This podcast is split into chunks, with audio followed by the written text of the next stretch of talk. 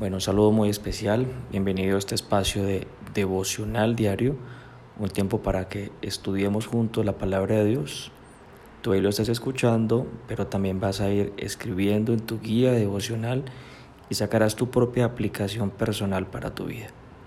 Nos quedamos en Mateo 16 y nos quedamos en el llamado de atención de Jesús a Pedro. Te lo podrás imaginar. Aléjate de mí, Satanás. Así le dice Jesús a Pedro. Deja de mirar Jesús a Pedro y voltea a mirar a Jesús a los otros apóstoles, los once restantes. Y escucha lo que les dice a los demás, versículo 24. Entonces Jesús dijo a sus discípulos, si alguno quiere venir en pos de mí, niéguese a sí mismo y tome su cruz y sígame. Si alguno quiere venir en pos de mí, así les dice. Si alguno quiere venir en pos de mí, ¿a qué se refiere? no lo perdamos de vista el contexto. Jesús le dice a sus discípulos, me es necesario ir a Jerusalén, me es necesario ir allá. En el versículo 21, desde entonces comenzó Jesús a declarar a sus discípulos que le era necesario ir a Jerusalén y padecer mucho de los ancianos, de los principales sacerdotes, de los escribas, y ser muerto, y resucitar al tercer día pues ir en pos de Él es acompañarme. Si alguno me quiere acompañar a Jerusalén, aquí dice unos puntos.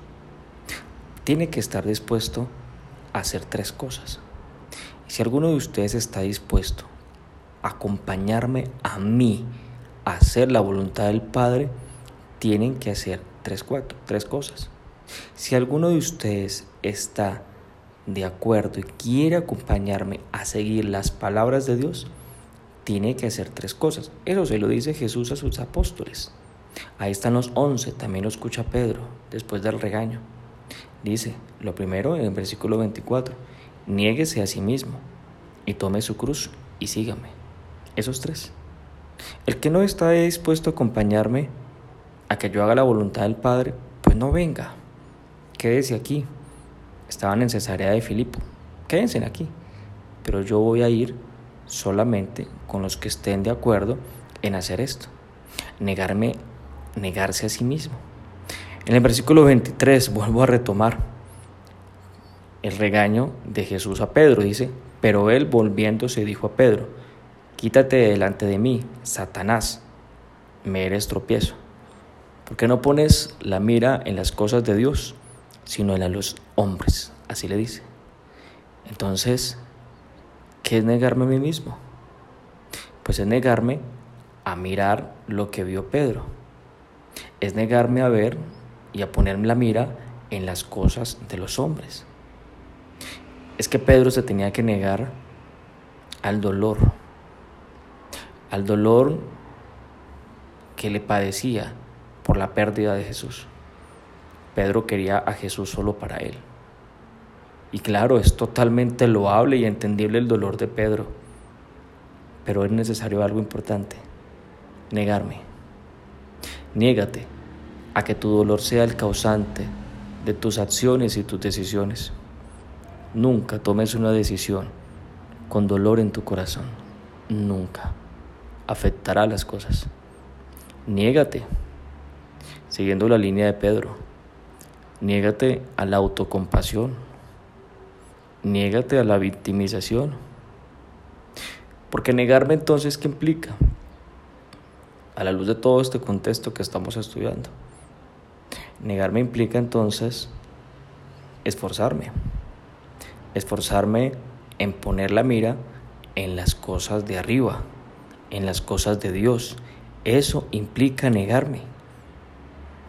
Si te perdiste los antiguos episodios, los anteriores, pues te agradecería mucho que lo retrocedas, puedas verlo, para que no pierdas todo este contexto y lo puedas entender esta profundidad de qué tenía que negarse. Négate a ti mismo implica siempre tener la actitud correcta, a pedir y asumir responsabilidades. Asume responsabilidades. El que se queda con su dolor, la autocompasión, o la victimización. El que dice pobre de mí no asume responsabilidades. No, el que no se niega a sí mismo, es aquel que no asume responsabilidades, es aquel que se queda con su dolor, es aquel que se queda con pobre de mí. Porque cuando yo me quedo con el pobre de mí, yo no asumo responsabilidades. No. Es más, pobre de mí, mira cómo me hacen, mira cómo me tratan. Y por eso no cumplo con lo que me toca hacer. Encuentro la mejor justificación para no asumir mi responsabilidad. Me habla feo mi esposa, me trata feo, me dice esto, me dice lo otro. Entonces, la encuentro como mi caballito de batalla para no asumir mi responsabilidad. Niégate. Más bien pide responsabilidades. ¿Qué tengo que hacer, Señor Jesús? Dime. Niégate a ti mismo. Segundo, toma tu cruz. Tienes que tomar tu cruz. Jesús iba a Jerusalén. Y así como Jesús se negó a sí mismo, no obedeció sus instintos, Jesús no escuchó a Pedro, no escuchó el consejo de Pedro, pues Jesús iba a Jerusalén. ¿Y a qué Jesús iba a Jerusalén? A que lo crucificaran, a tomar la cruz, como muy bien lo sabes. Él caminó desde Jerusalén cargando la cruz hasta el monte Gólgota que queda a las afueras de la ciudad. Él tomó la cruz. La cruz es el sufrimiento, es la muerte, es poner mi vida por una causa, como lo hizo Jesús. La causa de Jesús fue la obediencia y el amor al Padre. Por amor al Padre Jesús iba a hacer la voluntad de Él, de Él, del Padre, no la voluntad del mismo. ¿Qué hubiese pasado si Jesús no hubiera hecho por ti, por mí esto? Y lo tercero, dice Jesús, sígame. No, no se queda con querer. No, el seguirme ya es la acción. La intención que está en el deseo ya se consumó con el sígame. Vamos entonces. Ve a Jerusalén con Jesús, tú que estás escuchándome. Vamos juntos. No te quedes con las intenciones. Tú quieres ser discípulo del creador de la creación. Tú quieres ir en pos del omnipotente, quieres seguir al omnipotente, porque solamente necesitas negarte a ti mismo, tomar tu cruz y ahí sí seguirlo. Eso es lo que tú necesitas. Permítame, te digo algo que me estás escuchando. Tú vas a ir en pos de alguien, vas a ir en pos, vas a seguir la victimización, vas a seguir al engañador, vas a seguir tus instintos, vas a buscar y seguir lo que busca la mayoría. Entonces aquí la decisión que quiero invitarte en el día de hoy, o que nos invita la palabra de Dios, en pos de las cosas de Dios o en pos de los hombres. El versículo 24 dice, versículo, versículo 25 dice, porque todo el que quiere salvar su vida la perderá, y todo el que pierda su vida por causa de mí la hallará. ¿Sí? Vas a ir en pos de los hombres, vas a perder. Pero si vas en pos de las cosas de Dios, vas a hallar la vida, esa vida sobrenatural. Hago hincapié con algo. Voy a ir en pos de quién. ¿De quién tú vas a ir en pos? No hay tinte gris. Ir en pos de Él, négate a ti mismo. Toma tu cruz y síguelo. Muchos dicen, ya mí, pero yo creo en Dios. Yo creo en las cosas de Dios desde niño. Pero no van en pos de Él. Entonces se quedan con el querer. No, realmente no está haciendo. Te amo, pero no hago nada. No, no, perdóname. Eso se queda algo romántico. No, no hay acción.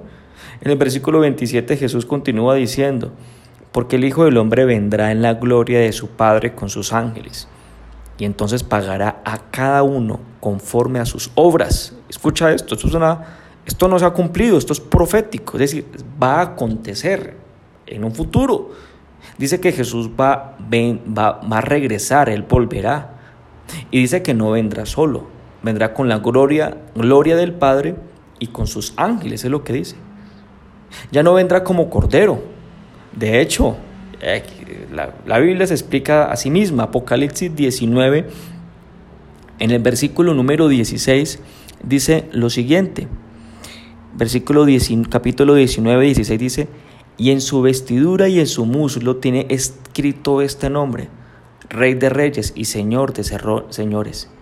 Y Mateo 17, perdón, y Apocalipsis 17, versículo 14, pues mira también lo que dice, y dice de manera muy puntual que Jesucristo regresará como rey, como rey de reyes.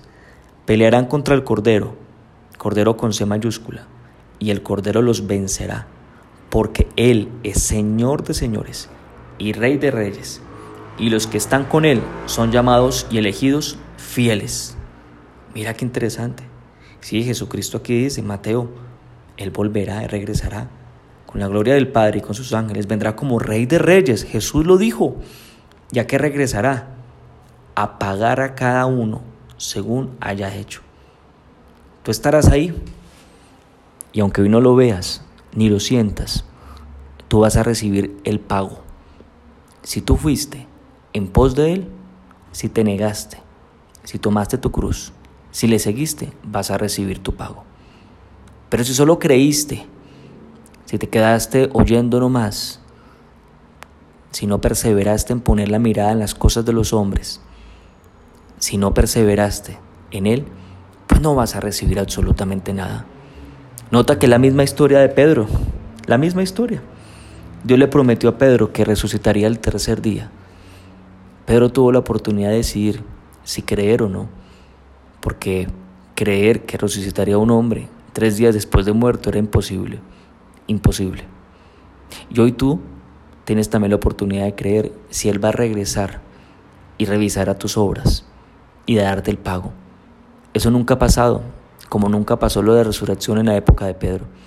Recibirás pago si tú fuiste en pos de Él y no recibirás pago si creyendo en Dios fuiste en pos de ti mismo o de algo o de alguien más. Acompáñame y hagamos esta oración en esta mañana. Gracias Padre por lo que nos enseñas aquí en tu palabra. Tu palabra es tan rica. Y hoy tengo la oportunidad de creer que tú regresarás y verás mis obras y estaremos cara a cara tú y yo. Yo quiero que ese día tú me des pago, porque desde hoy tomo la decisión de negarme a mí mismo. Desde hoy tomo la decisión de seguirte a ti desde hoy tomo la decisión de tomar mi cruz. Desde hoy tomo la decisión de seguirte con todo mi corazón, de seguir al Dios omnipotente, el Rey de Reyes. Yo quiero reinar contigo. No me conformo con algo menos.